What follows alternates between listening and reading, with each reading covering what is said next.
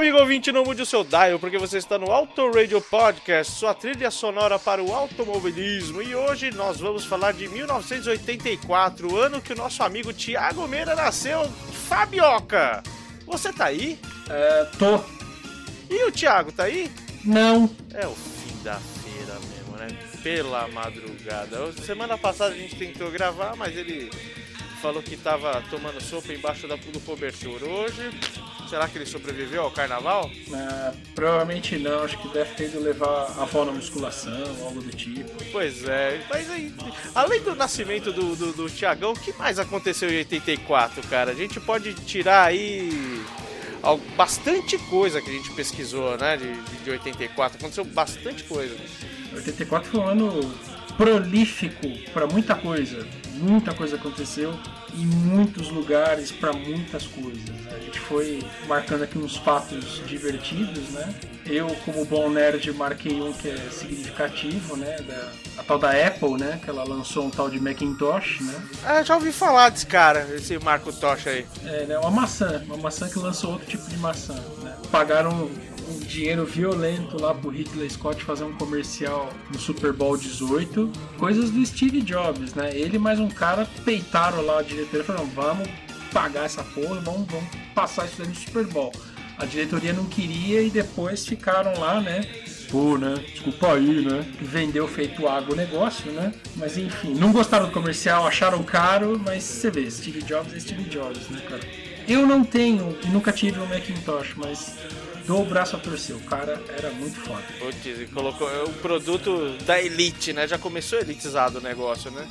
Tinha que pagar caro porque o negócio era caro mesmo, né? É caro até hoje. É, era outra coisa, cara. O produto já nasceu com o toque de midas dele, né? Enfim. Vamos lá, 25 de janeiro, né? Logo no dia seguinte, né? O lançamento do Macintosh, né? O que aconteceu? Praça da Sé com comício das diretas já, né? O pessoal tacando as calculadoras Cássio, né? Então, quando os caras tinham Macintosh, a gente tinha calculadora Cássio aqui, né? Bom, melhor as calculadoras Cássio do que aquelas calculadoras Facite, né? Aquelas de mesa Pois é, que girava, né? com a roda do lado. Eu acho que as Cássio matavam menos, né? Eram menos letais, né? Enfim. É verdade, naquela época lá, o bicho tava pegando, né? O pessoal tudo torcendo, pleiteando as diretas já, ainda era, é finalzinho do militarismo, né? Das ele- eleições indiretas. Pois é, fim da, da época dos militares. A gente tava lá, né? Pequenininho, participando disso daí de alguma maneira, né? Pois é, tá- pelo menos vendo, vendo o Jornal Nacional a gente tava, né? Ah, sim, e vendo as Veja também, né? Não consegui entender muito bem o que estava escrito lá na Veja, mas estava acompanhando essas coisas lá na Veja. Era interessante. E quando você ia comprar quadrinho, passava, passava o olho pela Veja na banca de jornal, né? É, os meus pais assinavam a Veja, foi uma das coisas mais cultas que eles faziam na época. né? Aí eles traziam lá os quadrinhos da Mônica pra eu ler, né? Acho que eu aprendi a ler de Turma da Mônica e também dava uma sapeada na Veja, né? Porque era, era bacana. Nossa, lembrei de uma coisa de 84, agora que você falou, cara. Hum, Outubro de 84 foi quando eu ganhei de verdade o meu primeiro gibi. Meu primeiro quadrinho era uma edição do Super-Homem número 4 da Abril. Infelizmente eu não tenho mais esse, esse quadrinho. Eu lembro até hoje que o meu pai já era aposentado naquela época. A gente saiu do banco, tinha uma banca na frente do, do, do finado Banco Real. E ali ele me deu o meu primeiro quadrinho. Eu falei, nossa, que bacana, que legal. pois é, coisas pequenas que a gente não esquece nunca. é, muito bom. O que, que aconteceu na Baixada no, no dia do, do lançamento do, do Apple? No dia do lançamento do Apple. Do- da, da Macintosh? Não, foi, Não, foi um que- mês que- depois. foi um mês Que um depois. dia, o quê? Um mês depois, isso. Um Então. mês depois. Explosou. Explosou. Explosou. Explo, explosou um bitão. Onde? Na Petrobras. Mas que lugar? Lá na Vila Socó. Rapaz. Em Cubatão, aquela cidade bonita, limpinha, ambiente familiar, né? Lugar assim bacana de se viver, né? Caso você seja uma, uma partícula de fuligem, né? Cubatão era a cidade mais, mais é, é, poluída do mundo até pouco tempo atrás, né? Agora parece que perdeu esse título. Oh, poxa, Ainda bem. triste. que perdeu o título. Ainda bem. Título, na verdade, bem, bem detestável, né? Horrível, horrível. Mas explodir um duto e matar 508 pessoas, caramba, né? Pessoal preparando pra ir pra, pro, pro carnaval. Acontece uma 508 pessoas, cara. Aí vamos dar de Jornal Nacional, né? A gente conta uma desgraça e depois conta uma piada. Uma piada, né? Uma, conta uma notícia boa, né? Aí 24 de fevereiro explodiu o duto da Petrobras, matou 508 pessoas lá na favela da Vila Socó. E 2 de março. Nossa, 2 de março. Puxa. Meu, pouco, pouco, oito dias depois. Enfim, o Sambódromo foi inaugurado lá no Rio de Janeiro, né, com o desfile do grupo das escolas de samba. Né? The Samba Drum. Bonito, né? Que bacana, hein? Os caras enterrando e os outros balançando o rabo. É, faz parte da vida, São os né? A vida, contrastes, são os contrastes. a vida que segue, né? E voltando pra política. 25 de abril, né, a emenda Dante de Oliveira, que previa as eleições diretas para presidente da República, foi rejeitada pela Câmara dos Deputados do Brasil por. foi rejeitada? Como é que ela foi rejeitada com 298 votos a favor? Era a votação para rejeição? A favor do rejeito. Nossa, isso é uma coisa maluca. A favor, a favor do contra. A favor do contra. Enfim, 298 bandidos, quer dizer, canalhas. Não, peraí, deputados votaram a favor e 65 contra. Enfim, isso ficou meio Isso. bagunçado. Ficou. É no, no- no decorrer do ano, se não me engano. Parece que, que, que se desenrolou isso daí. E no, no esporte? O que tivemos no esporte? 84 foi dia de- Foi, foi ano de Olimpíada, né, cara? Sim, lá em Los Angeles. Jogos Olímpicos de Verão. Isso é uma coisa que eu notei há pouco tempo, a bem da verdade, né? As Olimpíadas que a gente fala aqui, na verdade, são Jogos Olímpicos de Verão. Exatamente. Como o nosso país é predominantemente quente, a gente não presta muita atenção nos Jogos Olímpicos de inverno, né? Que acontecem nos países onde normalmente neva, né? Exato. E acontece intervalado, ou seja, aconteceu esse, o ano passado no Rio, vai acontecer daqui a dois anos em algum outro lugar muito mais frio que o Rio de Janeiro, enfim, né? Então, em 6 de agosto, Joaquim Cruz ganhou a única medalha de ouro no Brasil nos 800, na corrida de 800 metros. Umazinha Bacana, só. hein? É, mostrando presença, né? Umazinha. É, enquanto tem nego que ganha 30, 30 e poucos, 20 e poucos, uma a gente tá feliz, né? Pois é. Se você for pensar, até evoluímos, né, de 84 pra cá no quesito de, de esporte, apesar de estar bem abaixo da, da média mundial, né? Não, não, não fazer nem cócega nos americanos, chineses. Sim, mas é, eu acho que ainda é muito por mérito pessoal e, e menos por ajuda do governo ou coisa do tipo. Ah, com certeza, né? Quantas reportagens a gente vê de, de nego treinando no sertão lá, de, de que chute, de bamba, às vezes descalço, porque não tem o, o sapato, o tênis adequado, né, cara? É força de vontade mesmo que o brasileiro tem, né? É, aí vem o Comitê Olímpico Brasileiro lá e tenta fazer um merchan em cima disso daí. Pilantragem, né? Pois é, e vem falar de legado agora, né? A gente em 2016 tivemos a- a- as Olimpíadas e a Copa do Mundo e o caramba, e você tem atleta comprado falando que tudo isso deixou legado, né? Vai ver como é que tá o, a Vila Olímpica agora, que ninguém é dono mais daquilo ali, né? Legado são as contas pra pagar que ficaram lá no Rio de Janeiro. Né? pois é. Tá aí o boleto, fio. Então, esse aí que é o legado. Entendeu? Tanto que agora tem um monte de gente sacando candidatura pra sediar jogo olímpico pelos próximos anos aí, porque estão vendo que isso daí é uma fria ou uma tremenda de uma roubada. É, é, o- é um marketing que o retorno é bem abaixo do que foi investido, né? Muito abaixo. Fora a mão, a mão leve, né? Sim, a não ser que você consiga realmente conciliar os investimentos com algum tipo de melhoria na cidade sede, coisa que às vezes, na maioria das vezes não, não, não funciona, você acaba sendo muito caro para a cidade sede. Eu não lembro onde eu li recentemente que a, Olimpíada de Olimpíada de Olimpíada de difícil, hein? De Munique, ela se pagou agora há pouco. Caramba! Ela aconteceu lá na década de 70. É isso que eu ia perguntar, meu. Foi, eu não lembro de Munique. Foi, tipo, muitos anos atrás.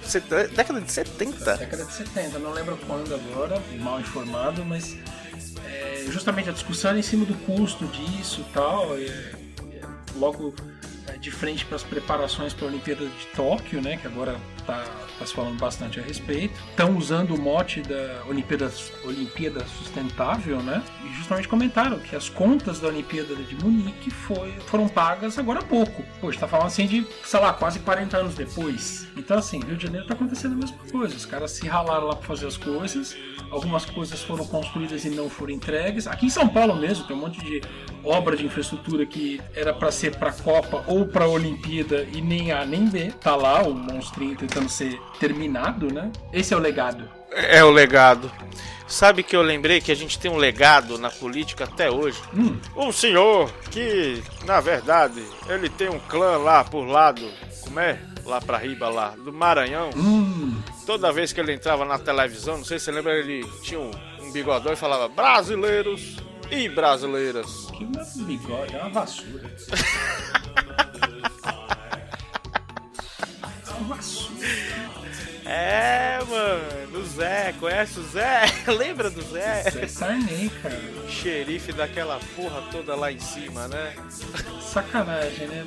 Tancredo Neves e José Sarney. E dizem que o Tancredo morreu de morte matada ou morte induzida e só a Glória Maria sabe do, do que realmente aconteceu, né?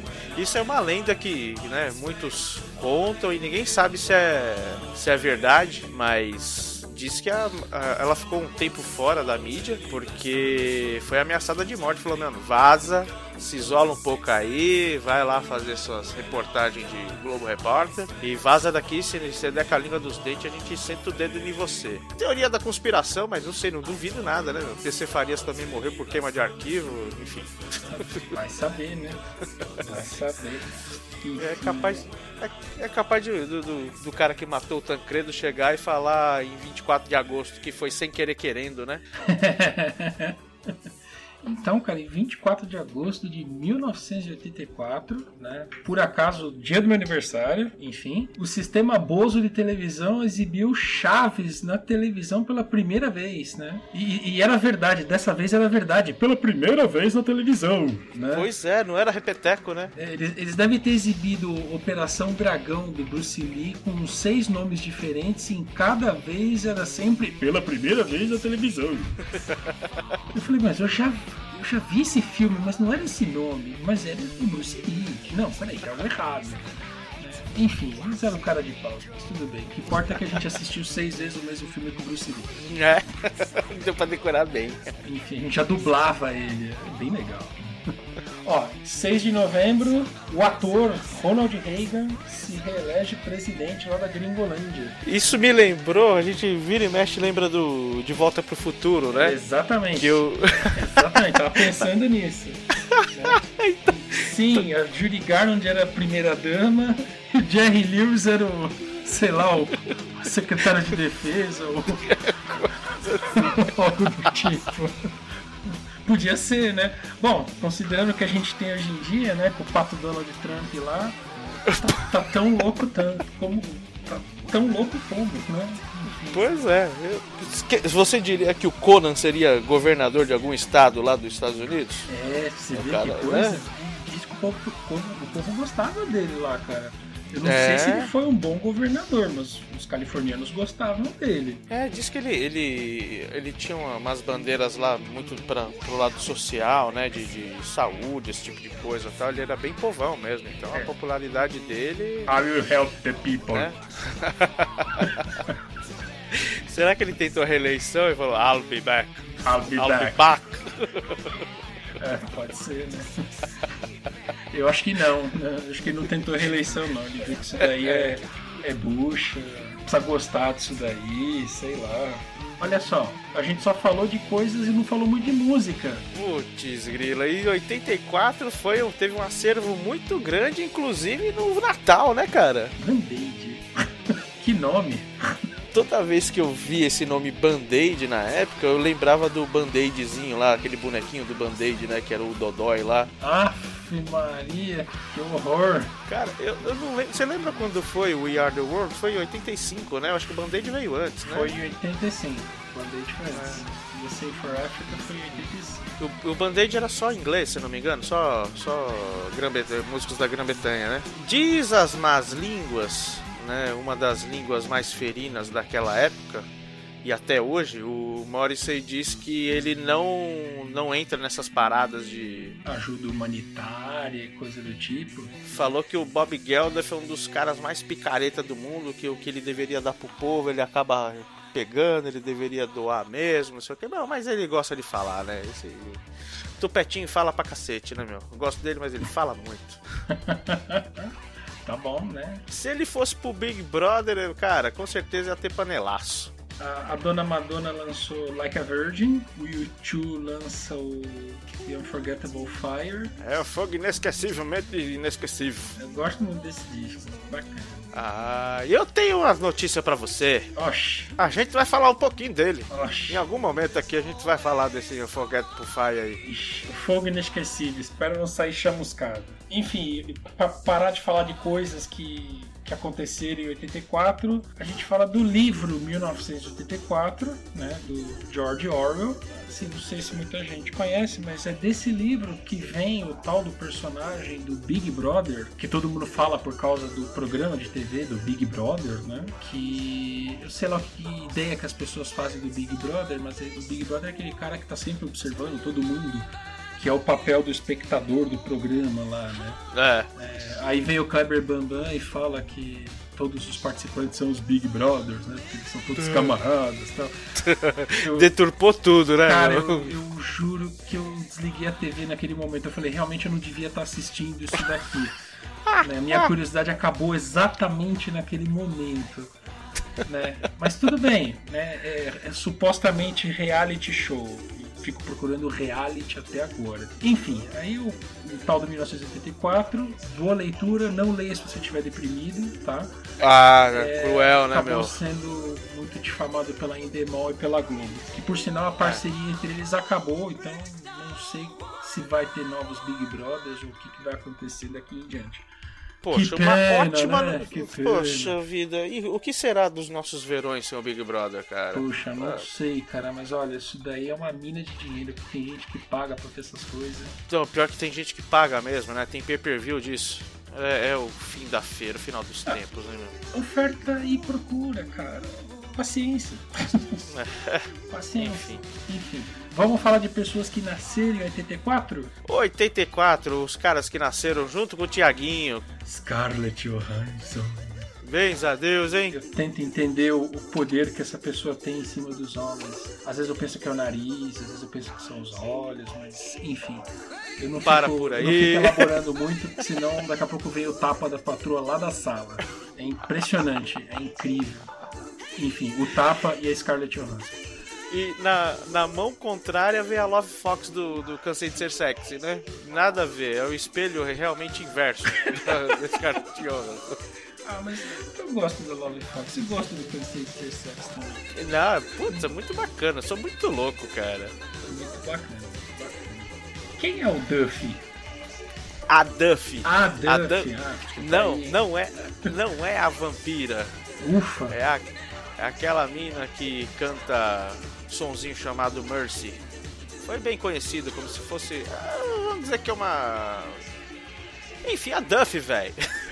Ah, aquela lá, aquela música aquela lá. Duff. É, entendi, exatamente. Entendi. Vou, vou escutar quando o cast estiver editado. É isso. Eu provavelmente eu vou lembrar aqui. Provavelmente você está ouvindo, mas você não está captando, entendeu? Ah, Neste momento. entendi. Não, estou completamente sintonizado. Acho que meu rádio não está na mesma frequência, né?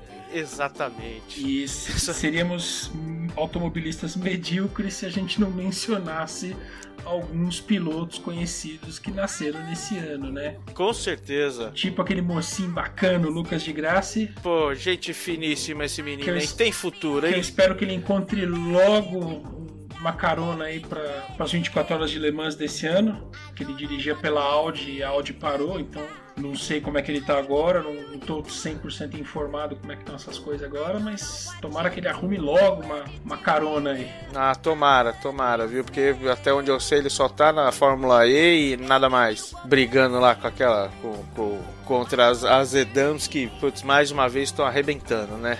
Enfim, será que ele tem que levar pilha do bolso próprio pra carro? Eu acho que sim, viu, velho? Porque toda vez ele ganha lá o Fan Boost. Né? O pessoal, deve- o pessoal leva, leva pilha pra ele. Não precisa, ele não precisa nem se preocupar com isso. O cara é tão querido que quase toda corrida ele ganha Fan Boost. Quando ele ganha o fanboost, ele também ganha um coelhinho da Duracell?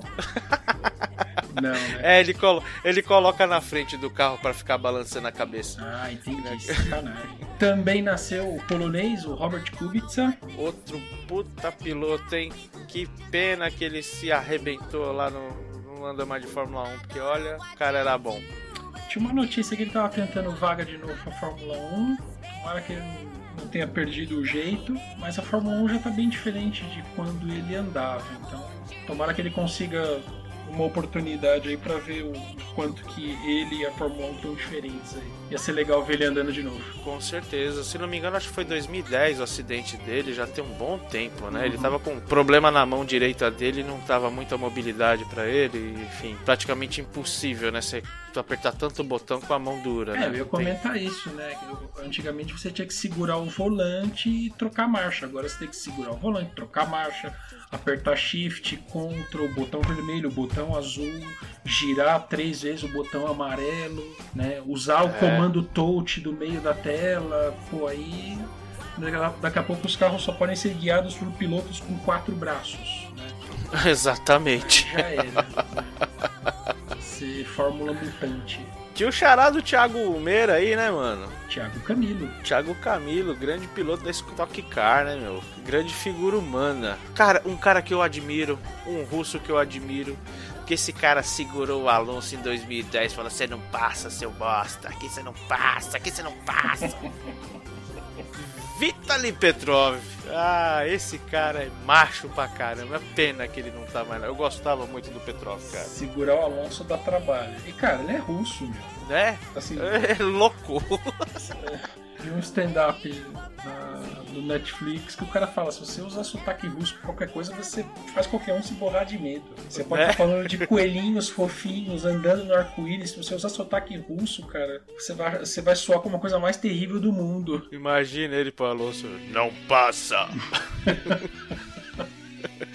pena, foi uma pena. Ele, ele foi um dos caras que salvou a finada Caterham do rebaixamento lá do o décimo colocado. As equipes ganhavam um subsídio, né, da Fórmula 1.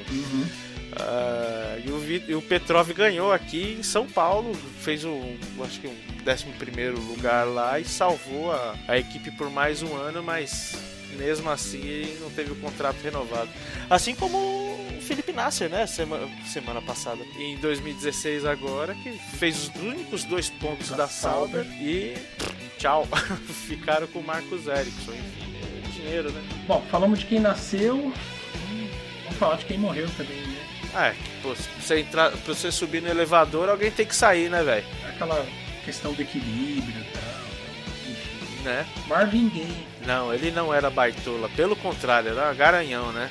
É complicado, né? O sobrenome dele tem um E no final. Eu não sei exatamente como é que você pronuncia esse E no final. Né? Se é que a gente pronuncia esse E no final. Tem que perguntar pra algum professor de inglês aí como é que se pronuncia isso aí. Segundo a mina do Google aqui, Essa mina do Google às vezes dá umas panguadas, é complicado. Então, Marvin Gaye morreu. Gaye, enfim, morreu. Quem foi Morreu. Count Basie? Count Basie era um cara que. um jazzista muito famoso, cara. Um cara que marcou muito a sua época, sua vida em si. Foi, era um cara, brincadeiras à parte, um cara muito conhecido no mundo do jazz, muito- com muitas influências. Influ- quer dizer, influenciando muita gente. Em 84, ele bateu a caçuleta, cara. No dia 26 de abril, ele se foi. Se foi, foi pro vinagre. Muito bom, pra quem gosta de jazz, ele é um cara muito bom. Ele encomendou uma lápide escrito aqui Jazz.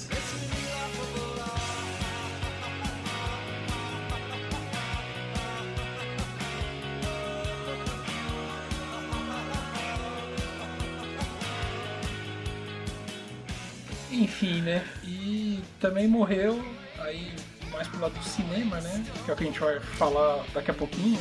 O François Truffaut. Ah, aquele cara dos bolinhos, Bolinho? das trufas. É isso, Ricardo.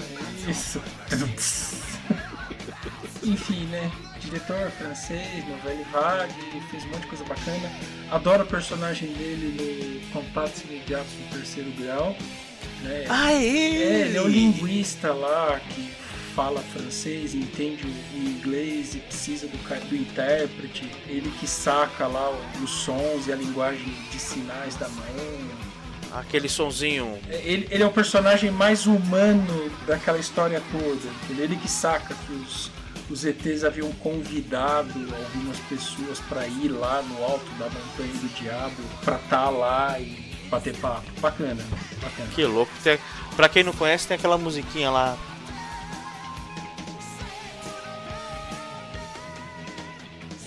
É essa música, né? Isso, que a TV Manchete usava como vinheta. É verdade, é verdade, é verdade. Enfim, né? Deixa pra lá. Coisas dos anos 80, né? A TV Globo usava a abertura de Tom Sawyer na abertura do Profissão Perigo, né? Uhum. Coisa que os caras do Rush não sabiam até eles virem pra cá a primeira vez. É mesmo, é verdade, eles não sabiam, eu lembro disso. E né, a Rede Manchete usava esse, esse tom musical do Contatos Imediatos na vinheta, nas vinhetas deles lá. Enfim, né? É, Os anos 80, o começo da TV no Brasil lembra um pouco o começo da inter, das web pages no, no- no- na internet, né? Que é tudo colorido, aquele monte de coisa, tudo, né? GIF nada combinando com lado. nada, mó barato, né? Terrível. Você olha pra trás e fala: Meu Deus do céu, como é que eu fiz isso? É, mas era o que a gente sabia fazer. Truffaut era um cara do cinema, né? Sim, Teve sim, bastante coisa no, de movies. Exato. Aqui a gente deu uma olhada, a gente colocou uns assim mais, mais conhecidos, mas cara, teve muito filme lançado em 1984, cara, muito filme. Tipo, muito filme mesmo, sabe? Uma par deles, vários. Tipo, vários muitos, né? Por muitos, montes. Por Ghostbusters, Footloose, Beverly Hills Cop ou um tira da pesada. Altas Confusões. Cara, o, o complicado às vezes não é a, a tradução do filme, é o subtítulo. Putz, pra quê? Eu nunca entendi por quê. É, sei lá, cara. Eu acho que às vezes o pessoal que traduz os, os nomes dos filmes subestima a capacidade das pessoas em entender o nome do filme, então eles colocam um subtítulo que é pra tentar dar um contexto, né? Eu imagino isso, porque mas tem uns, tem uns que não dá certo. Enfim, deixa pra lá, né? Um tira da pesada serve, serve. É, eu acho que pra nossa realidade, eu acho que, que serve mesmo, né? serve. É que Beverly Hills Cop tem tudo a ver. Ele não tem nada a ver com Beverly Hills, mas ele toca o a fusarca lá em Beverly Hills, né? É um personagem legal daquela fase que o Ed Murphy começa a produzir coisas por ele mesmo, né? Mas ele ainda não é muito Ed Murphy, né? O Ed Murphy começa a exagerar depois disso, aí não fica tão legal. Eu acho que é um filme muito bacana. É verdade, ele é mais se você for pegar toda isso. Sei lá, se você se você, lógico, com todos os seus eh, dedos aí, né? Mas se você pega esse filme e pega lá o Príncipe em Nova York, que nas suas proporções a gente tem que né, tirar os excessos, Uhum. ele, ele realmente tá muito mais eh, afetado, vamos dizer assim, ou sei lá, muito mais solto no, Aham. no- no Príncipe em Nova York do que no Beverly Hills Cop, né? Sim, sim. Ele é muito mais dosado, não, não é que faltou carisma. Ele tem um puta do carisma, tanto que acho que foi- foram três filmes ou dois. Foram três, mas o três eu já acho meio avacalhado demais. É, o, três, já- o três eu acho avacalhado. Três, eu já não sei se foram três ou quatro, tô na dúvida. Eu gostei do primeiro e do segundo. O primeiro e o segundo são legais. São os que eu lembro, assim, na verdade eu não lembro do filme em si, mas eu, eu lembro que foram. De dois eu lembro que teve sim. E o Duna, cara, você conseguiu assistir Duna? Eu tenho, eu tenho Duna aqui, eu nunca consegui assistir, cara, como é arrastado, mas também é um clássico, né? Não pode se deixar de fora. Você não conseguiu assistir porque você morria de tédio em algum momento ou porque nada te atraía nele? Não, acho que foi tédio mesmo, cara. Muito arrastado, assim. eu- Quer dizer, faz tempo que eu tentei ver, né? Faz muito tempo, mais de 10 anos, Aham. enfim. Mas eu achei bem arrastado. O bacana é que tem o Sting nele, né? É, o, o Sting. Eu não vou lembrar direito da história, quer dizer, do, do- do- da treta em si, né? Mas o Sting. Acho que criaram um personagem para o Sting aparecer no filme. Cacharam ele lá. E assim, é um filme do David Lynch, né? O David Lynch tem um jeito dele de fazer. Eu não sou mega cinéfilo, coisa do tipo, pra falar de David Lynch, mas ele tem um jeito dele de fazer. E quem lê o livro não gosta muito do filme. Eu não li o livro. Tem um compadre que ama Frank Herbert, adora Duna, assistiu o filme, gosta do filme, mas prefere muito mais o livro, assim. Eu acho que é um filme legal. Eu acho que eles exageram muito no, no subtexto, sabe? No, no voice-over, né? Em vez do personagem tentar falar o que tá acontecendo, eles ficam lá mostrando a cara do cara e, e o que ele tá pensando, né? Isso é meio chatinho às vezes. Mas é, é um filme bacana. O personagem do Sting é, é interessante. Meio, na minha opinião, descartável, mas enfim. E vai ser refeito esse filme. Vai, sofrer um remake agora. Mas aí espero que seja. que a pegada seja diferente. Enfim. Aí vamos colocar o cara do Coldplay no lugar, ou então, sei lá, o Justin Bieber, né? No lugar do Sting. Bom, É não verdade. sei. Eu sei que o diretor vai ser o mesmo cara do Arrival, né, o Denis Villeneuve. Então já, já, tá, já foi um bom começo. Foi um bom começo pra mim. Enfim. Pulando, seguindo adiante. Rock Me Amadeus! Então, vamos lá. Eu assisti Duna algumas vezes. Gosto do filme. Concordo que o passo dele é, é complicado, mas eu gosto do filme. Agora, Amadeus, ele é um filme comprido que eu, se eu juntar todas as vezes que eu assisti, eu acho que eu consigo lembrar dele inteiro. É um filme que ele tá todo picotado na minha cabeça. Você assistiu ele? Não, eu tentei. Outro que eu tentei também não consegui. Eu não sou um cara muito culto, então já fica mais difícil. Eu, eu vou tentar mais uma vez lá no Netflix, vou ter que fazer isso com mais exposição e menos som. Eu gostei das capas dele, dos Ah, posters sim. e tal. Eu achei que ficou uma coisa muito cabulosa, né? Essas artes eram muito legais. Nossa, muito, muito bacana. Vamos lá, Gremlins. Ah, trilha sonorazinha muito bacana, hein? The Gremlin Rag, é muito legal, muito legal. E, né, Idiota, opa, Indiana Jones e o Templo da Perdição. Esse foi o primeiro do Indiana Jones ou não? Os Caçadores da Arca Perdida foi o, Primeiro, foi o primeiro. Raiders of the É, Lost Ark, acho que foi o primeiro. é, Cara, todos os Indiana Jones são divertidos, cara. O tipo de filme de aventura que não se faz mais hoje em dia. Eu não sei exatamente o que, que se perdeu, mas não se faz mais esse tipo de filme. Ou o tipo de aventura que esse filme tem já não encanta mais os públicos de hoje em dia. Né? É, se você for pensar, sei lá, de Star Wars pra cá, teve um, um salto de qualidade, tanto histórias quanto é, de efeitos, quanto de narrativa tal, né? Só que hoje, se você olhar com os olhos de hoje, é, realmente eu acho que não encanta, né? A molecada hoje em dia, o pessoal de hoje em dia, né? Talvez por ser novidade. Quanta série de, de, de ação tinha, sei lá, tipo o Fall Guy lá, o Duro na Queda? Nossa, era uma coisa muito louca. Hoje em dia, se você for fazer um negócio parecido, você faz um remake caça-níquel aí pra ficar três semanas no cinema e olhe lá, né? Não, não chama mais atenção. Acho que a cultura é diferente. Assim como tentaram fazer o Karate Kid que lutava judô, né? Judô? Não, Era Kung judô? Fu, O que que era? Kung Kung Fu. Isso. O filme ficou. Esse mais novo ficou legalzinho. Eles abus- abusaram um pouquinho dos clichês, mas, cara. Sei lá, normal, os clichês fazem parte. Acho que por ter assistido quando era moleque o primeiro, eu gosto muito mais do primeiro. né? Talvez porque seja mais um filme do John Hughes, né? Que fez lá o Clube dos Cinco, Ah, foi? que fez é, Gatinhas e Gatões. Eu tô esquecendo todos os nomes em inglês nesse exato momento. É mais Os Gatinhas e Gatões, é mais um filme- Clube dos Cinco, enfim, Garota de Rosa Shocking. isso, aquele que o cara aluga a garota como namorada lá. Garota de Aluguel, não é? É Garota de Aluguel? O nome, o nome do filme acho que é o nome de uma música dos Beatles. Can Buy, She Can Loves You. Buy Me Can Love. Buy Me Love. E... Tudo filme do James, do John Hughes? Que acho que entendia bem os, os dramas adolescentes dos anos 80. Nossa, Parece o cara demais. narrando o filme da sessão da tarde. Enfim, ah, aí eu curti bastante. Eu assisti esse mais novo, eu achei legalzinho. Mas ele tem uma roupagem mais, mais moderninha. Só que acho que abusa um pouquinho dos clichês. É, Mantiveram o nome pra manter a conexão com o filme antigo e fizeram uma piadinha boa com a mãe, né? A mãe que tá lá desorientada com relação ao Kung Fu Karate, daí que veio o nome do filme. Ah, eu vi o filme, mas se eu disser pra. Faz pouco tempo, ela vai, uns dois anos. Mas eu não lembro de nada, bicho, você acredita? Não, tranquilo. Não me pegou.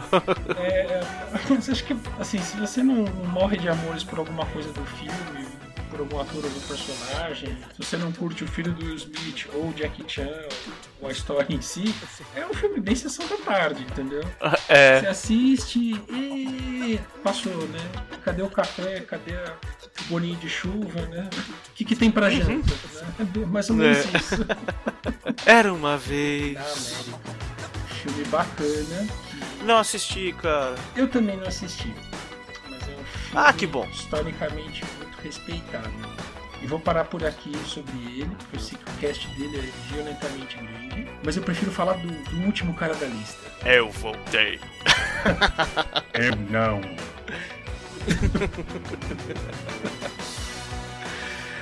Cara, não, não imaginei que depois de tanto tempo. O, o- primeiro Exterminador não fez tanto sucesso, né? Pelo, pelo, sei lá, pelo pouco que eu me lembro. Não sei da história, enfim, mas. Acho que ele não fez tanto sucesso. Eu lembro de ter explodido o segundo. O, o primeiro fez sucesso porque a, a temática, a, história do Substituto do Futuro é um negócio muito louco, cara. Essa temática aí de você voltar no tempo, tentar matar o, o pai do cara que oferecer resistência para as máquinas lá na frente. Essa temática é muito louca. Né? A construção do filme também ficou legal. Concordo. O segundo foi o que realmente explodiu, mas também ele foi feito para ser um blockbuster. Né? O aspecto do videoclipe foi muito explorado nele.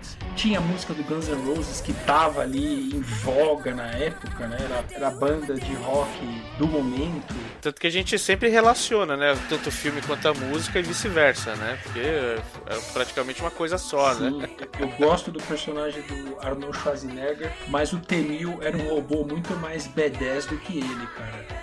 Ah, é. Puta, aquilo era de. Né, era de cagar tijolo, cara. Era muito louco. Tanto que eu tô esperando os moleques crescer um pouco pra ver direito esse filme com eles.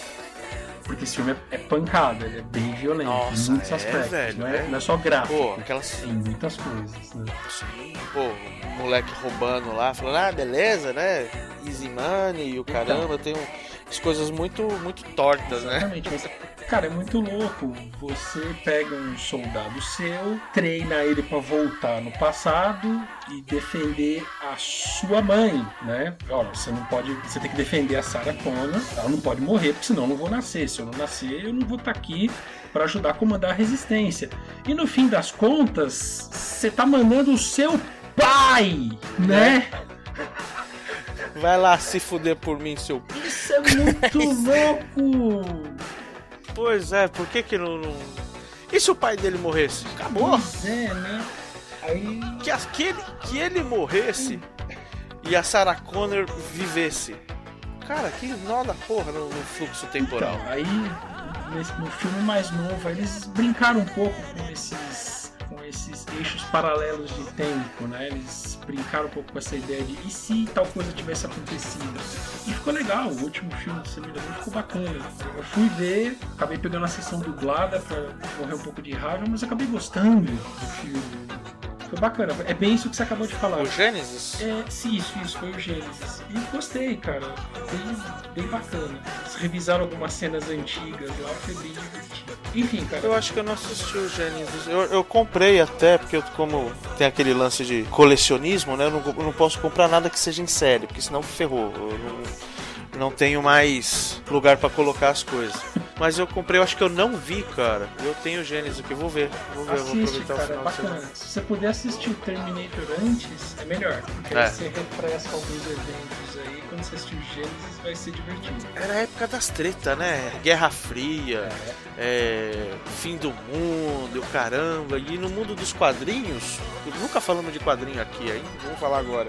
Eu, eu, eu coloquei essa nota porque eu acho que é um, um ponto de virada nos quadrinhos que é junto com a Marvel junto com a DC começaram a fazer uma coisa que nunca foi vista antes, que era- eram mega sagas, né? A Marvel lançou Guerras Secretas por causa de uma coleção de bonecos, para vender boneco. Mal sabia ela que estava começando a inventar o, conceito de, de mega saga.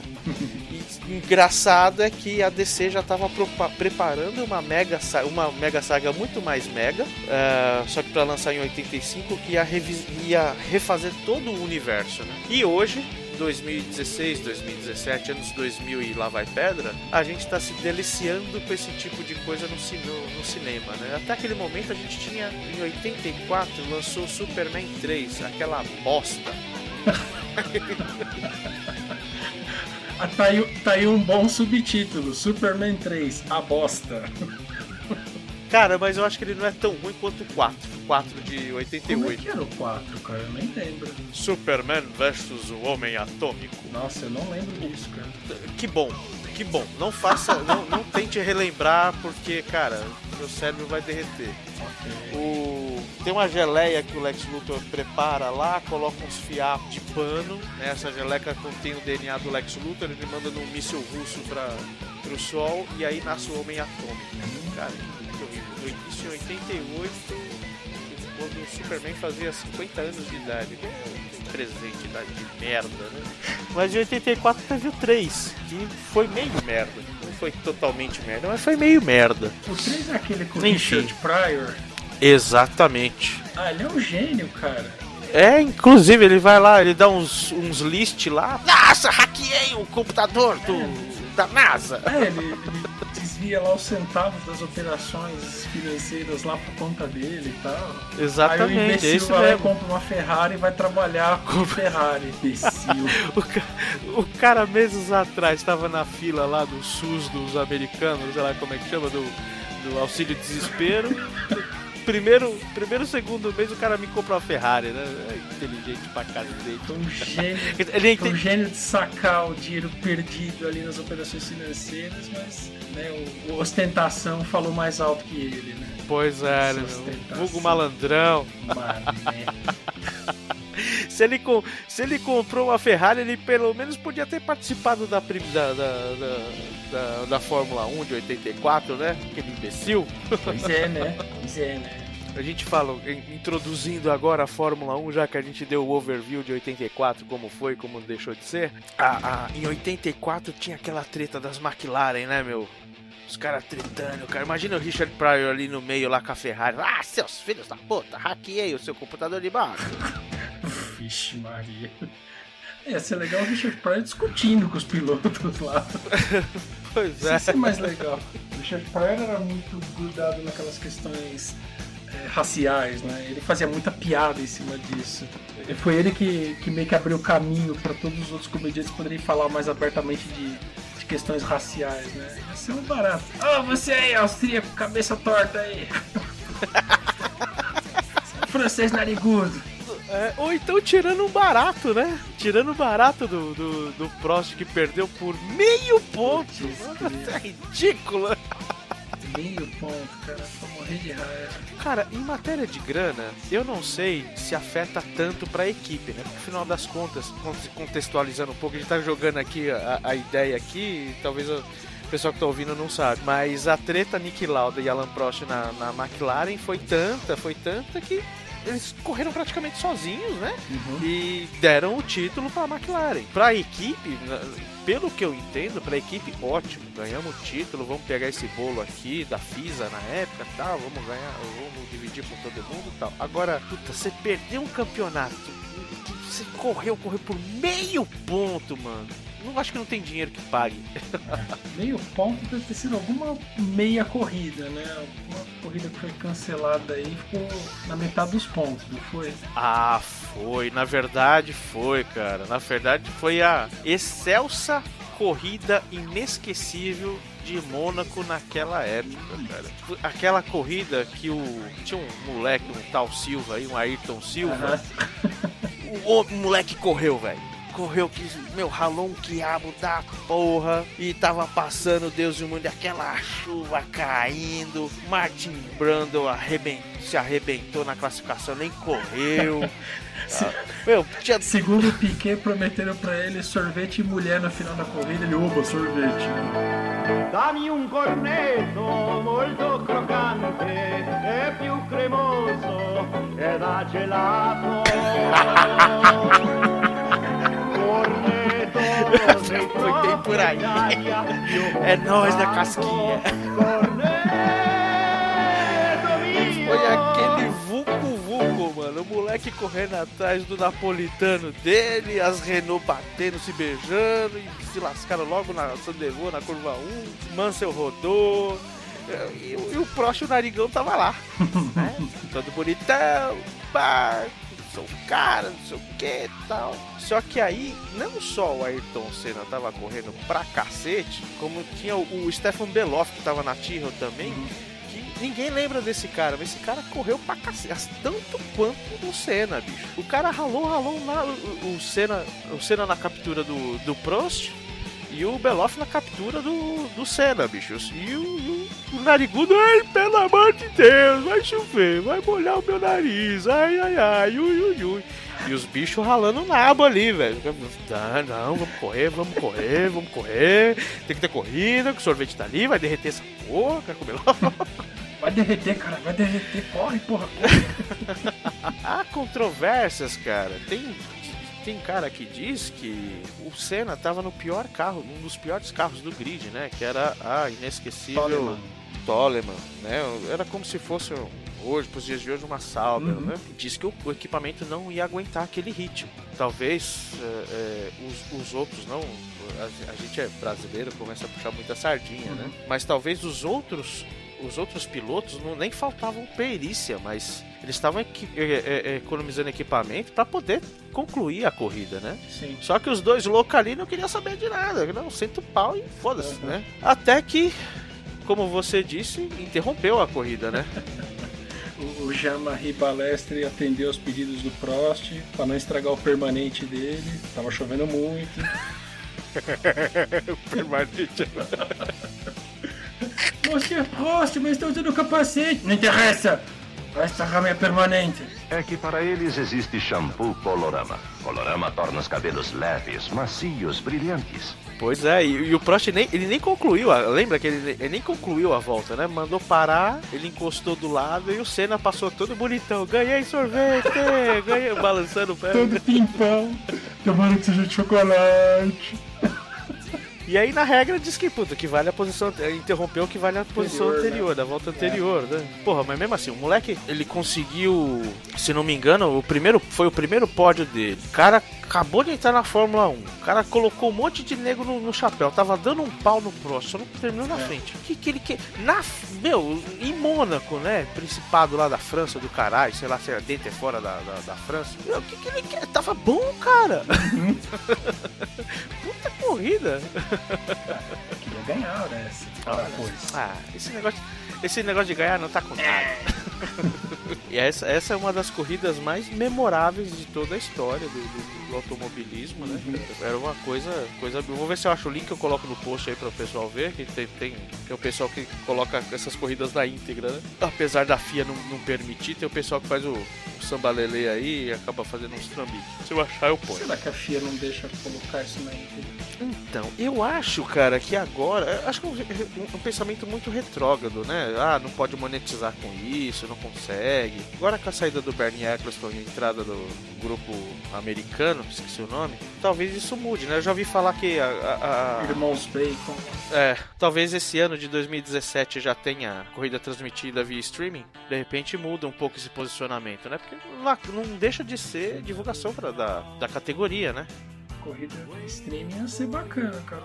Se ver livre da, da Rede Globo, pra mim seria muito bacana. Pois é, hoje em dia tem, só que é tudo submundo, né? O pessoal descola os links malucos aí e tal, pá, coloca proxy de fora, não sei o que, faz uns negócios diferentes, mas é, é um absurdo esse negócio que eles fazem. Né? Você coloca, às vezes você coloca uma foto que você viu na Globo, teu logo lá, putz, os caras já grampeiam você. Pelo amor de Deus, né? Tem, tem bom senso, né?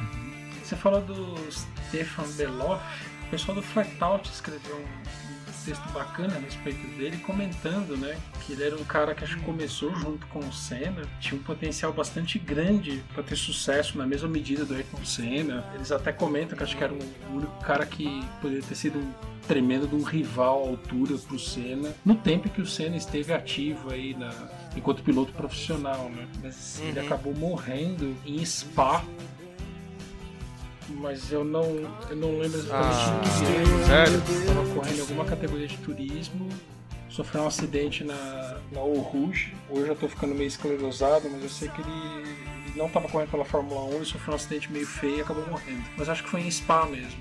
E acabou, enfim, fim de brincadeira. É, morreu em Spa em 1 de setembro de 85.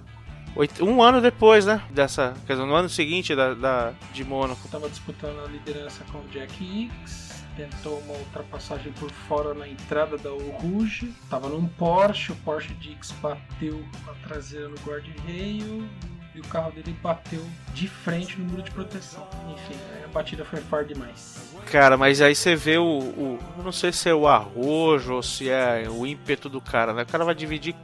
Dividir posição na Uruge, mano. Já precisa ter bolas de aço para fazer essa curva com o pé embaixo, né?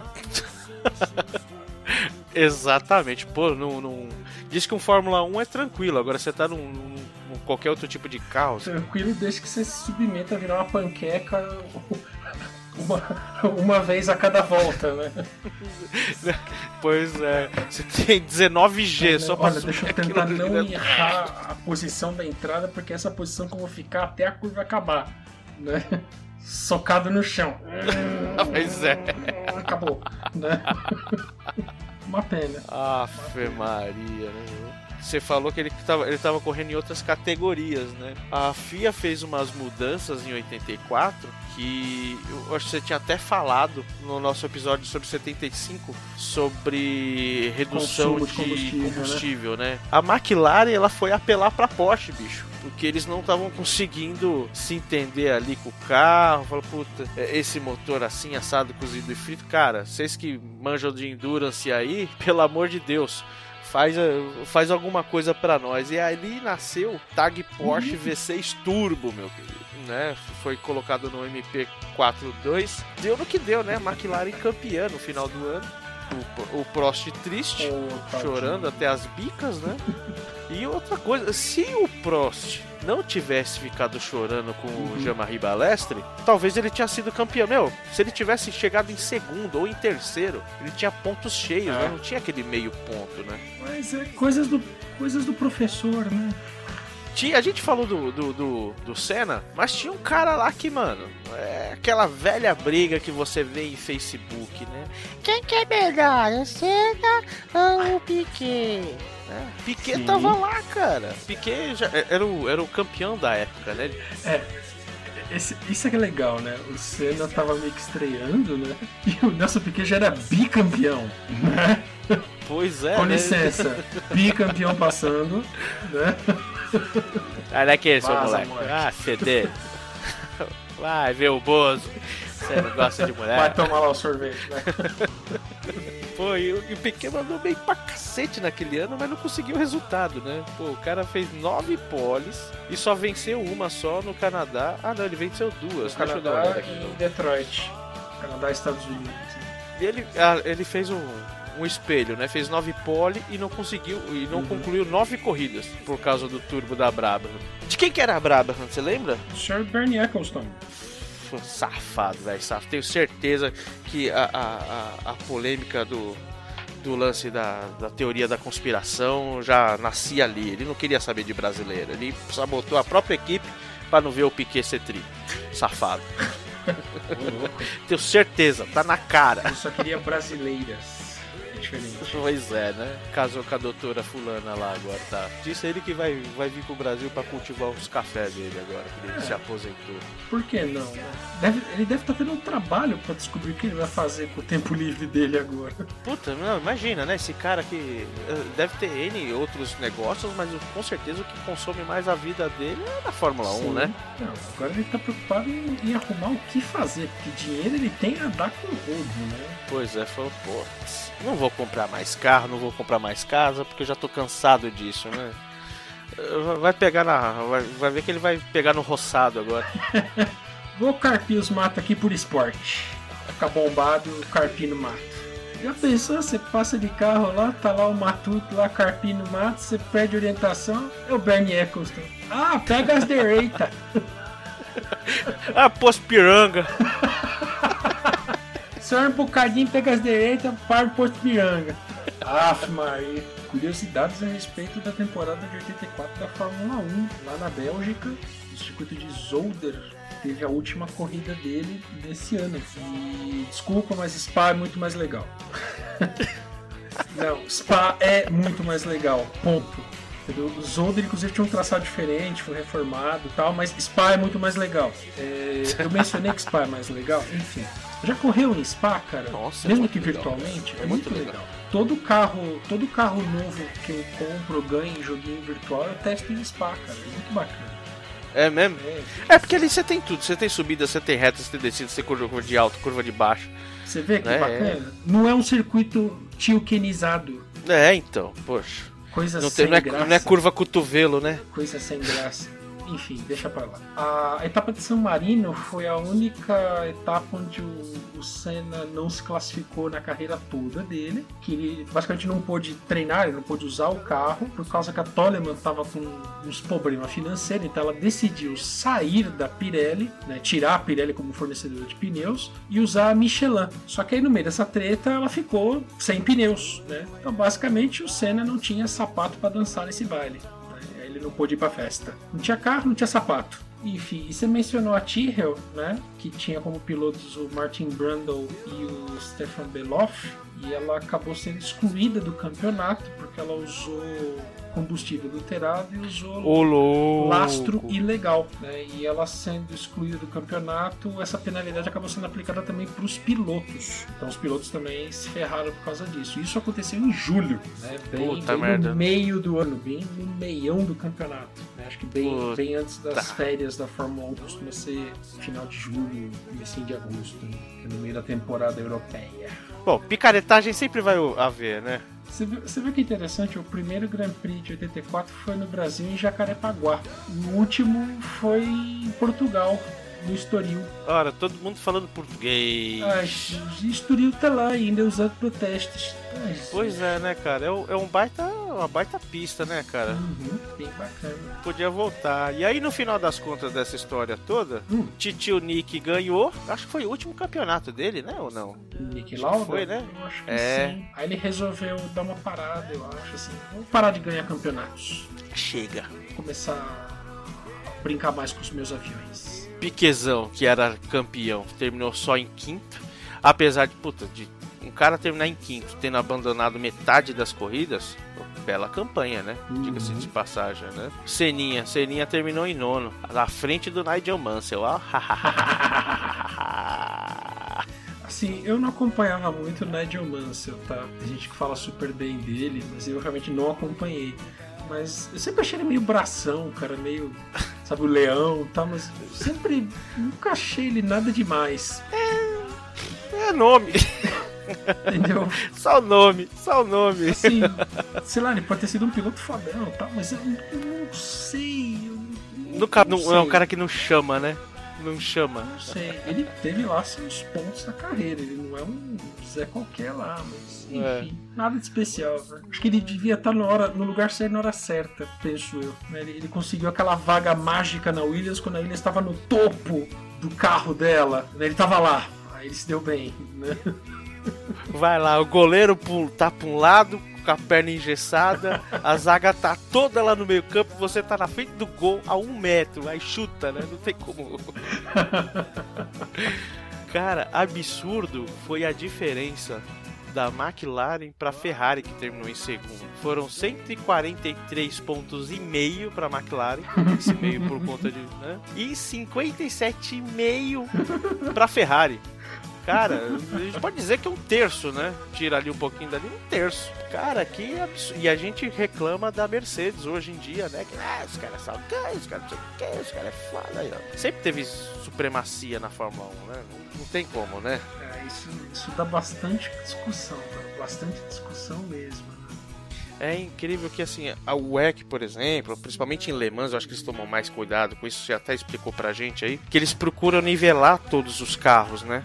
Pra não ter baixaria, não ter esse negócio de um, de um carro mais melhor. Tá certo que a, a premissa da Fórmula 1 é, meu, construa o melhor carro que você puder dentro dessa fórmula, né? E se vira. Mas acaba, poxa, você vê Sauber aí falindo, você vê nos últimos sete anos, três equipes foram pro vinagre. É complicado, né, cara? É, eu acho que se a Fórmula 1 não der um pulo nesse tipo de coisa, eu acho que vai acabar, vai acabar minguando, como já Pô, no Brasil, né, o brasileiro gosta de quem ganha. Com a morte do Senna, então, não caiu muito a procura, a busca pela Fórmula 1. E lá fora não tá diferente, né?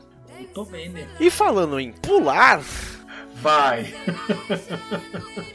Vai! quem estava saltitando de alegria com seu álbum intitulado 1984 era o Van Halen. Você gosta de Van Halen, Fabio? Eu gosto de Van Halen. Van Halen é bacana. Van Halen é legal, eu gosto de Van Halen também. Esse álbum de, com o nome 8 1984, muito bem datado por sinal, foi um dos mais comerciais do, do Van Halen, né? Foi o sexto álbum, já era o sexto álbum deles, né? E o loucão do David Lee Roth fazia a sua entrega da banda aí, tava saindo fora por conta de alguns problemas com o Ed Van Halen. Ed Van Halen tinha deixado a coisa fluir com, com o David Lee Roth, liberou ele. Meu, faz o que você quiser, cria aí as suas vozes, vai, pega a batuta aqui que eu deixo você seguir aqui com o enterro. Só que o, o Van Halen tava indo pra um lado que realmente não, não tava agradando a banda, visto que até o 1984 não tinha nenhuma grande expressão Van Halen, né? Pelo menos aqui que eu, que eu me lembro, né? Quando o Ed Van Halen pegou as rédeas de novo, saiu esse álbum em 1984. Foi um grande sucesso, sem sombra de dúvida, né? Teve Jump, teve a inesquecível Panamá. Panamá, baita som. Pessoalmente eu gosto mais de Panamá do que de Jump. Putz, você sabe que eu também, velho. Eu gosto. Eu acho que a gente vai tocar Panamá no lugar de Jump, então. Eu tinha colocado Jump aqui, agora que o senhor falou, vamos tocar. Vamos tocar Panamá. É muito mais legal. Aí o David Lee Roth saiu fora e cada um, aquele negócio, né? Quando você briga, cada um tem sua versão, né? Segundo o David Lee Roth, é, ele tava cansado do Ed Van Halen fazer trabalho paralelo. Pô, a banda é do cara, velho. O cara pode fazer o que ele quiser, né? Então, né? O nome do cara tá no nome da banda, né? Pois é, não é Van Hoff, né? Lee Roth Band, né? Van Hoff. Que horror. Tomar no cu. Você, você, você gosta de Van Hoff Band, né? Que horror. Horrível, cara. É você ter que ouvir Still Love You, cara. Como eu odeio essa música do, dos Scorpions, cara. Que ela tá cagando, velho. Sei lá. Você gosta de Scorpions, bicho? Cara, eu nunca ouvi muita coisa de Scorpions. A música que eu mais lembro é essa que você odeia, bem da verdade. É mesmo? É, tem coisas que são chiclete que Big né, a gente lembra, Nights né? também lembro bastante. Ah, Big City Nights é uma das poucas que eu curto, cara. Na verdade, as que eu conheço são as que você chegou a anotar aqui, que são as mais conhecidas. Que acho que devem ser as que mais tocavam no rádio. Tanto que eu fiquei surpreso quando eu descobri que Scorpions é uma banda alemã. É, então, eu, sabe que eu tinha na minha cabeça que eles eram aus- australianos, bicho? Não, acho que eles são alemãos, cara. São, ale- são- é da Alemanha mesmo, são, são alemães. É uma banda de Hannover, na Alemanha. Fundada em 65. Novinha. 65? É, amigão. Caraca, mano, os caras são velhos pra cacete. Então tinha que fazer rock rasga calcinha mesmo, né? Estilo Avenue, essas coisas. Sei lá. Já... Agora os caras que eram maluco mesmo eram os caras do, do, do, do inesquecível das Irmãs Torta lá. As irmã torta. Twisted Sister. Meu, esses caras eram demais. Eu não conheço porcaria nenhuma, mas que é muito louco o We're Not Gonna Take It é legal, né, cara? Eu lembro de uns, de uns documentários que passavam no VH1 come- falando a respeito do Twisted Sister. Tinha uma história muito louca sobre esses caras. Era bem bacana. Nossa, era era legal de assistir, era bem bacana. Ah, É, é o tipo de, de cara chapado, né? Os caras estão sempre chapados, sempre louco, né? O que será que estão esses caras hoje, né? Imagina você ser neto de um cara desse. Ah, meu, ó, meu avô se pintava, ficava gritando, que nem louco. Pô, sei lá, pode, pode ser uma coisa que nem. Pode ser uma reação igual do, do filho de um dos caras lá no Priscila, Rainha do Deserto. Não sei se assistiu esse filme. Ah, assisti, mas eu não lembro. Bom, um dos três lá. o filho de um dos É, caras. eles, eles vão no ônibus lá pra um lugar que eles vão fazer shows, uma espécie de, de resort lá no, no hotel lá, que a gerente é a ex-esposa de um deles, né? E ela não conta pra, pra ele que eles têm um filho, né? E aí ele fica naquelas, e quando ele descobre que o moleque é filho dele, então ele fica nessas, e aí, o que o moleque vai pensar de mim, né? E o moleque, na verdade, acha o máximo aquilo tudo, e o moleque é de boa, entendeu? Ah, meu pai é drag É, é bem isso. Ah, meu, você pintar, ficar gritando, feito histérico, batendo a guitarra nas coisas lá. Bem louco, meu avô. Bora lá jogar bolinha de gude. Né? Depois Né? bora bater umas fichas no. Pá! Entendeu? Normal. É, mesmo que a gente achasse esse tipo de gente aí, estranhos perfeitos, né? Pois é, do púrpura profundo. Cara, eu nunca pensei nisso, púrpura profundo. Depois de nove anos, a gente falou no último programa sobre Deep Purple, né? Dis- Inclusive, você gostou de, de Storm Around? Eu gostei. É bacana, né? Eu não posso perguntar isso pro Wellington, que foi nosso convidado no programa anterior, porque ele dormiu em This Time Around, né? Então, eu perguntei pra ele, ah, não, eu lembro que você falou, né? Enfim, Usou o plugin de tirar ronco. eu acho que Perfect Stranger é mais a, mais a cara dele. E outra coisa, né? Tava voltando Ian Pace, o Rick, Rich Blackmore e o John Lord, né? Então tava com a formação poderosíssima naquele, nesse álbum, né? E aqui no Brasil existia um batalhão de estranhos. Se é que você me entende, vindo lá da Bahia, lá de Salvador, uns cabas virados no capeta, lançavam o segundo álbum deles. Os caras tinham tinha nome de coisa que põe no pau, né? Como é camisa de Vênus. Rapaz, eles tinham matado a Beth no ano, no ano passado, no ano anterior. Já tinha chegado a Adventista. Fizeram um plágio lá de David Bowie, que eu não sei se a gente já falou, mas a gente vai falar no nosso Drops Under the Covers sobre uma na verdade as pessoas falam que é tributo, né? Homenagem, não falam que é plágio, né? Né? Lançaram Silvia depois, enfim. Tinha uma música chamada Passatempo, que era uma, um tributo do The Jam. Não sei se você conhece That's Entertainment. Ah, eles mandaram, pô, chutar o saco. Camisa de Vento é uma banda de louco, velho. E é muito louca o som desses caras. Eu, particularmente, sou muito fã. E você, você chega a som do- dos caras do Camisa de Vênus? camisa de Vênus quando estavam na ativa. Camisa de Vênus. Melhor do que a de Marte. Essa era do Djalma Jorge. Djalma de Jorge Dias. Shows, yes, yes, yes. Ah, então vamos escutar essas bombas aí, mano. Acorda lá o flashbacks. O Flashbackson, ele tá ali, tá, tá olhando. Hoje ele tá, ele tá de ressaca, mas ele já tá ali olhando. Eu vou fazer um negócio, cara. Eu vou deixar ele escolher o, o Flashbackson. Você tira a jump e põe Panamá, beleza? E aí escolhe a, a sequência que você quiser aí, porque você é um cara muito legal. Eu preciso, eu preciso colocar aqui também que eu, eu- teve uma, a gente tinha convidado uma pessoa e essa pessoa não pôde vir por problemas pessoais. É a Fabrícia lá de Brusque. Ela gosta muito de NASCAR gosta muito de, de, de- de rock dos anos 80. Ela, o marido, enfim. O, o filho dela é piloto de kart profissional, sabia? É o, é o cara, o mo- o moleque é o melhor piloto de Brusque. Tem ele e a mãe que corre de, de kart. É, Mas é o melhor piloto de Brusque de todos os tempos. E ela ajudou aqui, deu alguns pitacos aqui. Tudo que a gente for ouvir de nacional foi escolha dela aqui. Eu queria agradecer e esquenta a cabeça não. Depois a gente faz um programa aí com, com mais anos 80 pra ela participar. Flashback, você já colocou aí o negócio aí no ponto aí, meu filho?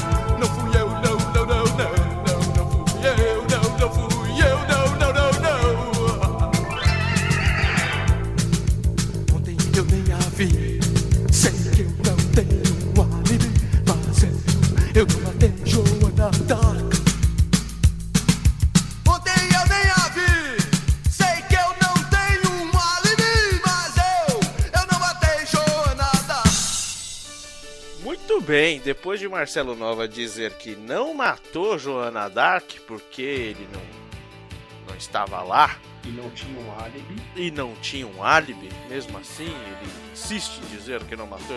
Afinal de contas, o Marcelo Nova tá matando faz uns 30 anos a Joana Dark, né? O cara tá sendo. O cara não foi preso até hoje. Tudo conversa. Intrigas das- da oposição, né? E lá em terras gringolesas, americanas, nordestinas, nordésticas, Onde o bacon é mais abundante. os elefantes cabem em V8s, né? Deve, devem ter plantação de V8. Taça de V8. Ah, é. Mas é planta rasteira ou é pendurada, que nem samambaia? deve- né? É que tá da Deve árvore. ter dos dois tipos. Eles não têm os big block e os small block, então. Depende da raça, né? Olha, gordos ou não, cara, um cara chamado Kale Yarbrug, e é assim que fala, sei lá, Yarbrug Burger, Enfim. E quebrou o negócio. ele quebrou, e não foi o banco, cara. Na Daytona 500, ele quebrou o recorde de velocidade passando das 200 milhas por hora lá. Como é que é? Como é que tá aqui? Que número de porra é essa? 201,8 milhas por hora. 202 milhas por hora. Que, que dá uns 320 quilômetros por hora. Cara, e isso tudo foi na última volta. Ele tava em segundo. Darren Waltrip tava, tava ali. Ah, é meu, é meu. Vi a bandeira branca, vi a bandeira branca. Chegou o Kelly. Uau! Será que, Devia tá. será que o Darren Waltrip também tava. Vou ganhar sorvete, vou ganhar sorvete. Passou o outro lá e o. Passou o Kelly. Uau, é meu. Caramba. Meu, 320 por hora naqueles carros, coisa pra macho, né? Ah, puta merda, imagina aquele trambolho gigante. Porque, a- porque ali era estoque cara ainda, cara. Se olhar a foto da época, é um bando de carro modificado, mas você enxerga os carros ali embaixo da- das carrocerias, né? É essa coisa padronizada bonitinha que é hoje em dia, né? Que é o carro já é estrutura tubular, com a lata em cima e o V8 lá na frente. É, então. Hoje em dia os carros é pra piloto Nutella, né? Como é que tá na moda agora? É verdade. Que. Na época tinha que ser macho mesmo, tinha que Então, ser. hoje é NASCAR Nutella, esse daqui é NASCAR de raiz, né? NASCAR Roots. É, só faltava os caras correndo naquela época, não sei se fa- eu acho que não fazia mais parte do, da, do roteiro da NASCAR em si, já tinha dividido as. Já tinham as divisões, né? Não corriam mais em terrão, né? Quer dizer, corre, mas não faz parte da, do que seria hoje a Monster Cup. né? E o Terry LeBout venceu apenas duas das 587 corridas que tem na NASCAR. Aham. Ele ganhou duas. E foi apertado, cara. Ele, ele terminou com 4.508 pontos. E o Harry, Harry Gant terminou com 4.443. Se você for ver que a NASCAR, como você disse anteriormente aí, em, em episódios anteriores, a NASCAR dá ponto por cada porca que você termina na roda, é uma distância pequena, né? Sim, realmente apertado. Vai ver que o macacão do, do Terry Labonte devia ter mais presilhas no zíper e eles contaram e né, na divisão deu mais pontos. né? Deve ter sido isso aí. E ele tinha, ele tinha mais patrocinadores costurados no macacão também. Pois é, mais isso dá um pontos outro. também, né? Isso dá outros. Aí são outros 500 pontos. né? É, por aí, né? Ah. Poxa, e foi lá em 84 que foi a última vitória do rei Richard Perry, cara. É uma pena que depois disso ele não ganhou mais. Isso aí. Quer dizer, ele ganhou a última corrida de âmbito nacional. Acho que ele talvez tenha ganho alguma corrida menor, né? É. Corrida de âmbito nacional deve ser essas corridas grandes como Daytona 500, Indianápolis, esse tipo de coisa, né? Mas foi a última grande que ele venceu num 4 de julho, né? Uhum. Com quem no público? Ah, o ator lá, o ator que virou presidente, gozador, comediante. Comediante. o Ronaldo Reagan no público. O Ronaldo Reagan, truta do Barishnikov lá, como é que é o nome dele? Como é que era o nome do mano que tinha lá tatuagem no testão? Mikhail Gorbachev, É, me caiu os cabelos. Baryshnikov. Eles dançavam o Lago do Cisne juntos. Ai, minha perestroika. É, tudo igual, cara. Tudo russo. Igual. Não zoa com os caras. Não, Não, zoa não, com os não, caras. não. Os caras, gente boa. Tudo gente boa. Os caras são Tudo camaradas.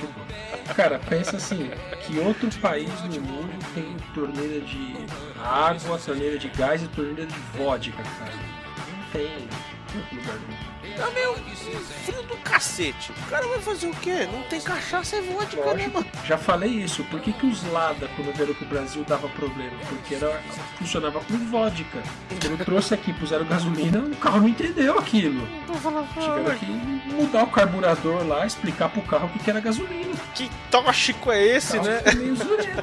Não, o que, que é isso aqui, camarada? Ô, né? Eu dei uma fuçada, o Richard Perry não tem nenhuma ligação próxima com o Tom Perry, o músico. Eles, eles, têm, al- eles têm algum parente distante aí, 10 graus pra cima, mas eles não são, sei lá, primos ou irmãos ou coisa do tipo. Que é uma pena, ia ser divertido se eles fossem. Pois é. Já pensou? Se fosse, tivesse essa relação, hoje seria legal. Ia ser divertido. Enquanto os caras lá estavam dando voltinha, dando os rolezinhos deles, aqui tinha cara macho também. Tão, tão macho quanto os, os russos, bicho. Que eram os caras na Stock Car aqui, que já tava rolando já, já tinha alguns anos.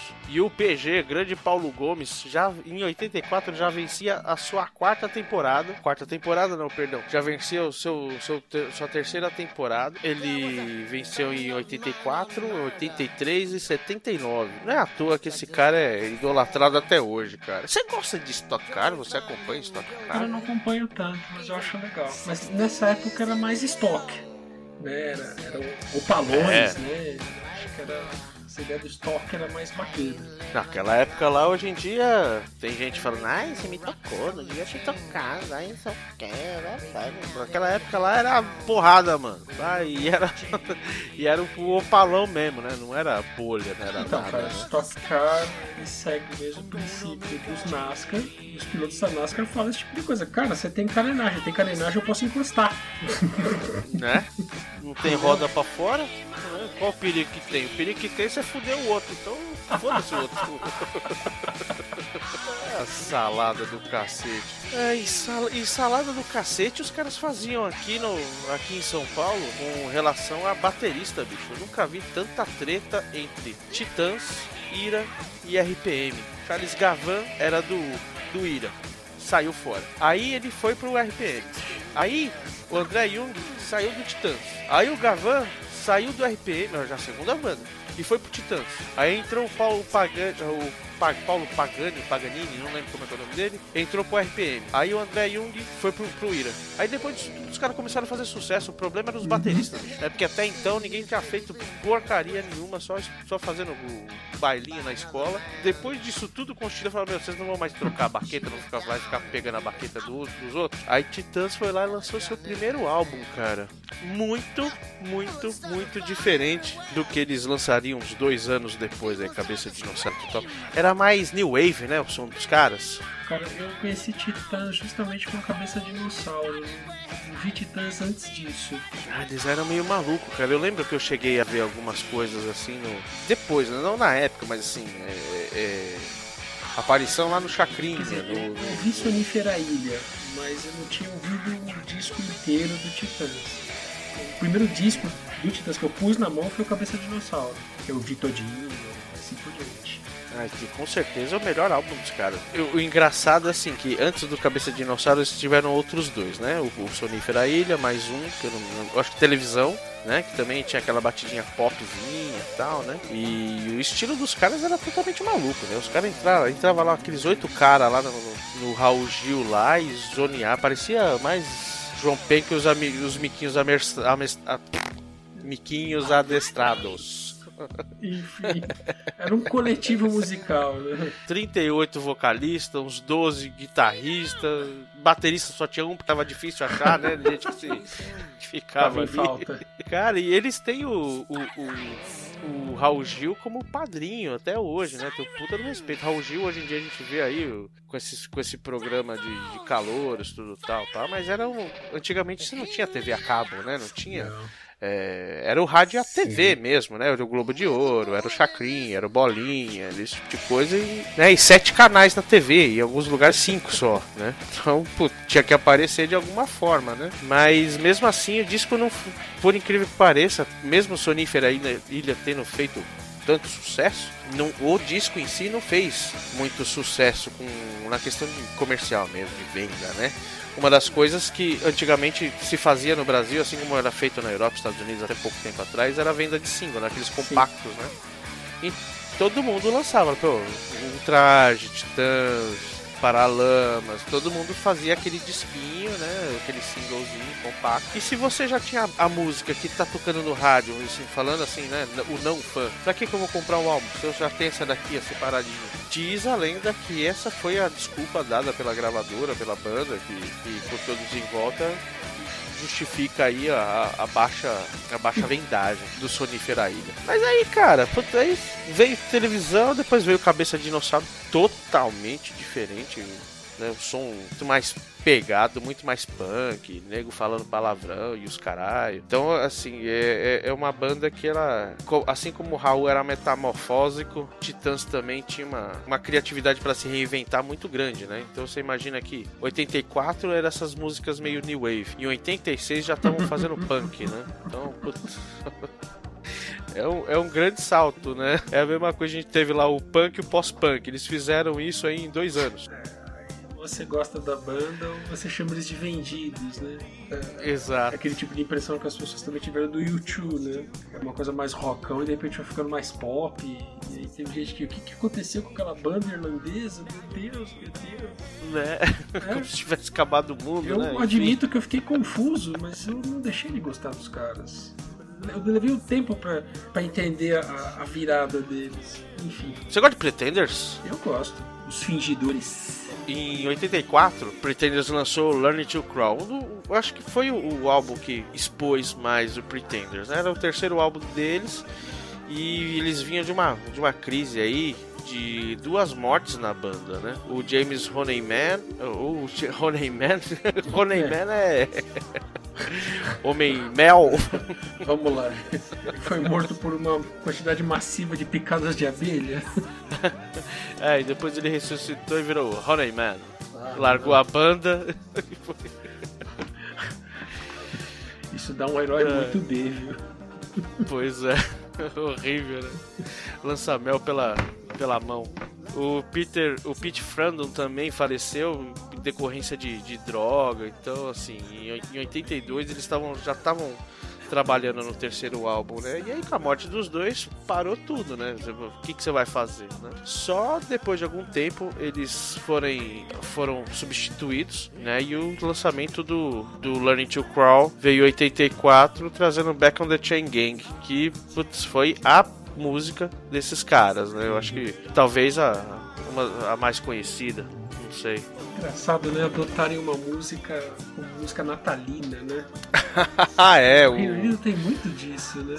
Não é a primeira vez que eu leio que uma música, música mais tocada no Natal no Reino Unido. É engraçado isso.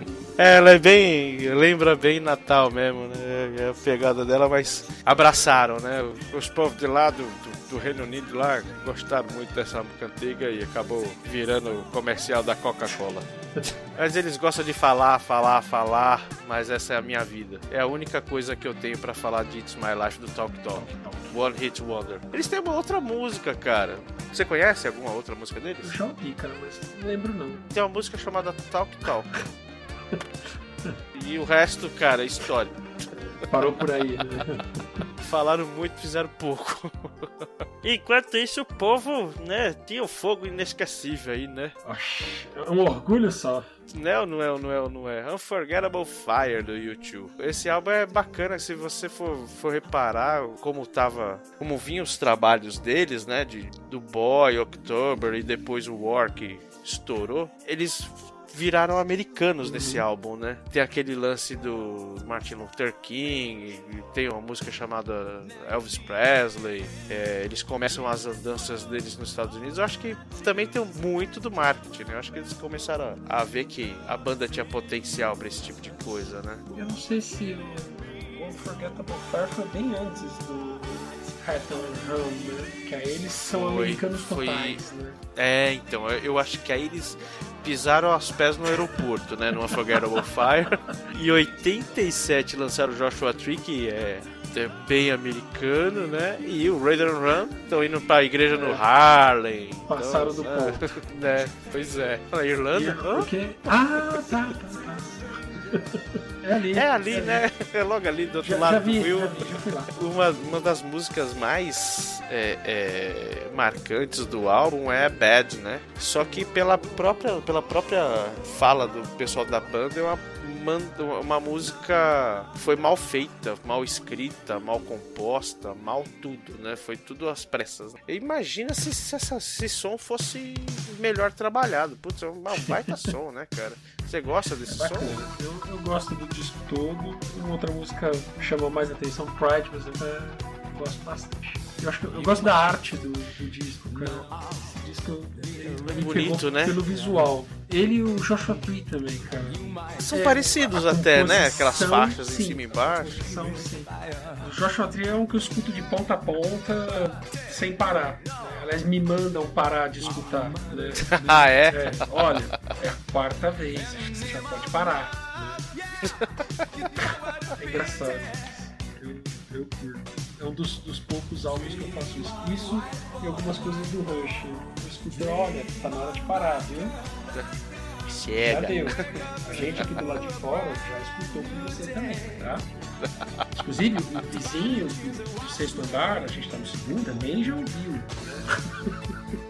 Você toma cuidado com isso, viu? Que teve a mulher que na, na Inglaterra que ela foi multada, foi presa, porque tava escutando Whitney Houston no repeat durante não sei quantos dias. E aí ela. E, e nas alturas lá, o pessoal fez abaixo assinado, cara, foi uma coisa louca. Ah, aquela música é muito linda, não sei o que. Pô, pelo amor de Deus, né? Não, não, não chego nesse nível. não. Eu devo ter um, né, a escutada anual do Rush, entendeu? A escutada anual Ah. do Joshua Tree. Acontece em algum momento do ano, entendeu? Muito provavelmente a do Joshua Tree vai acontecer esse fim de semana. agora, agora que acendeu, É. né? A chama. Pois é, né? Fazer o quê, né? Rapaz, outros caras. E eu escutei uma versão de uma música, de uma banda, uma versão achesada. Ficou muito engraçado. O nome da música é Esse Nego Charmoso. Você já ouviu? Ouvi não, essa versão não, mas a original já. Ah, rapaz, eu vou colocar pra você, eu vou colocar no post, eu vou mandar pra você. Esse nego charmoso. É, o padre Washington cantando Smith. Sério mesmo? Compadre Washington? Eu vou fazer uma pausa aqui, eu tenho que mandar isso pra você, cara. Muito.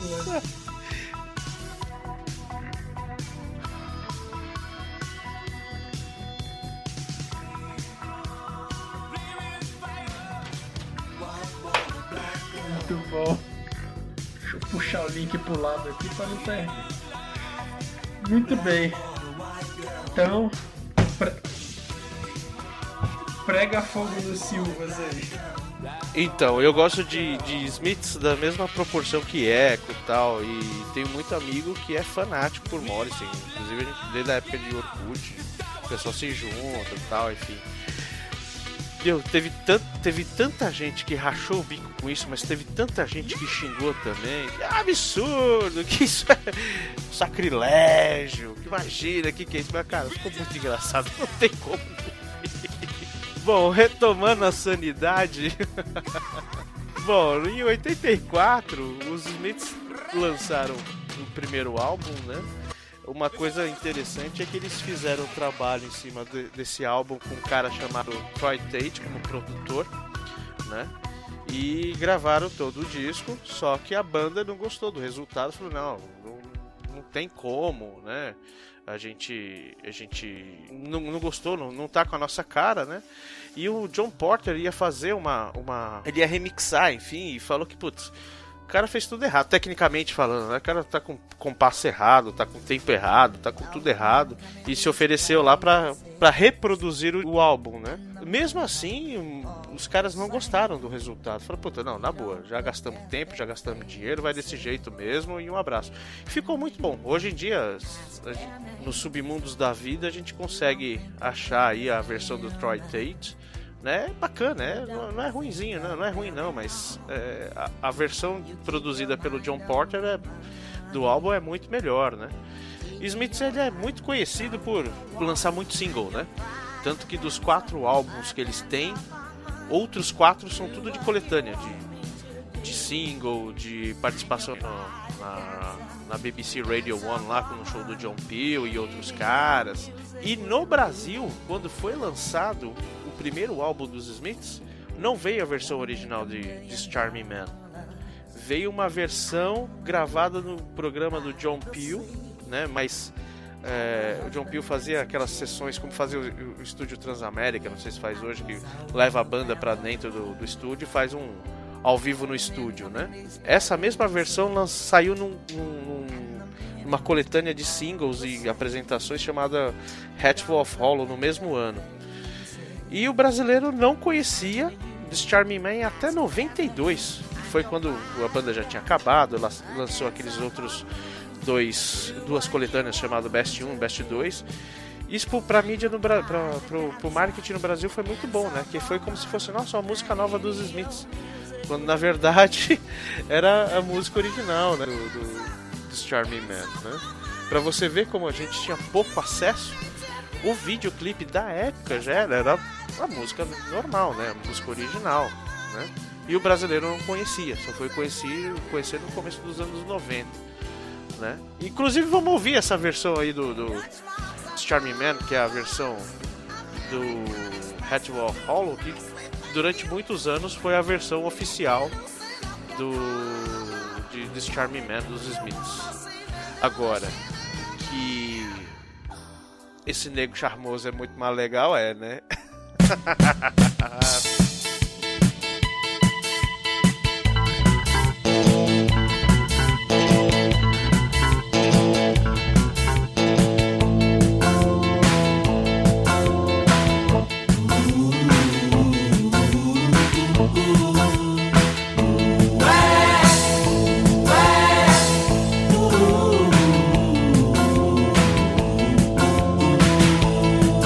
Posso mais viver assim ao seu ladinho. Por isso colo meu ouvido no radinho de pilha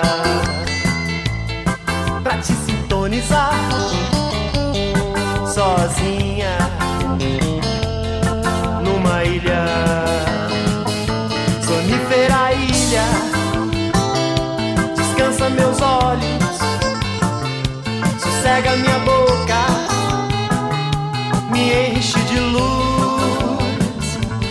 sonífera ilha, descansa meus olhos, sossega minha boca, me enche de luz.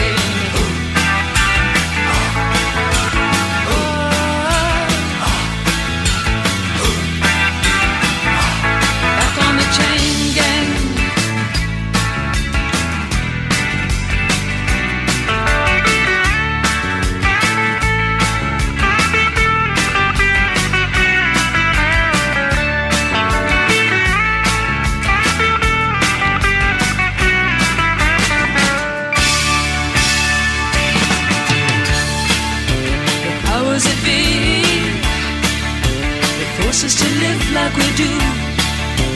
Bring me to my knees when I see what they've done to you.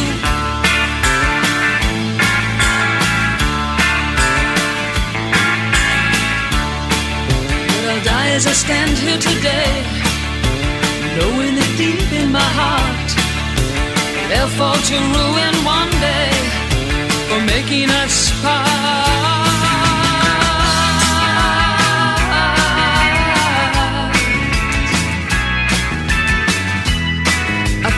Picture of you. Ah, those were the happiest days of my life. Like a break in the battle was your part. Ah, in the wretched life of a lonely heart. Now we're back on the train.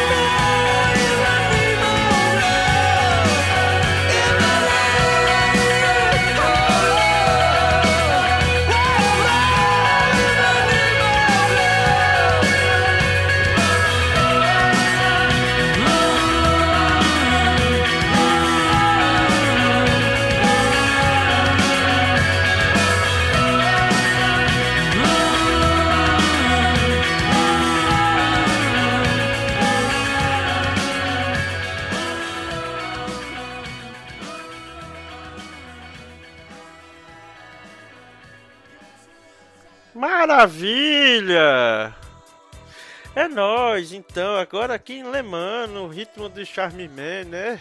Do Nego Charmoso. Não perca a emocionante conclusão deste episódio na parte 2, em breve, no seu agregador.